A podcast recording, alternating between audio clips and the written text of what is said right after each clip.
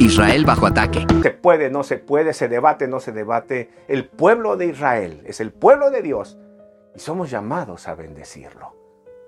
¿Qué más debemos saber sobre esto? ¿Qué tiene que ver lo que está sucediendo hoy? Esta guerra, estos ataques, este terrorismo, este miedo en respecto a la Biblia. ¿Qué hay de la Biblia? ¿Dónde dice la Biblia? ¿En qué está en la Biblia? ¿Dónde entra la Biblia en todo esto? Bueno, definitivamente en todo. Te he dicho la primera, Israel es el pueblo de Dios.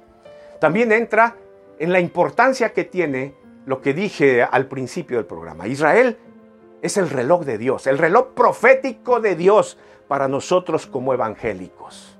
Efectivamente, todo lo que sucede en Israel es profético. Y lo que está sucediendo en este momento, por supuesto que la Biblia lo declara. Es una preparación que Dios está haciendo. Continuará.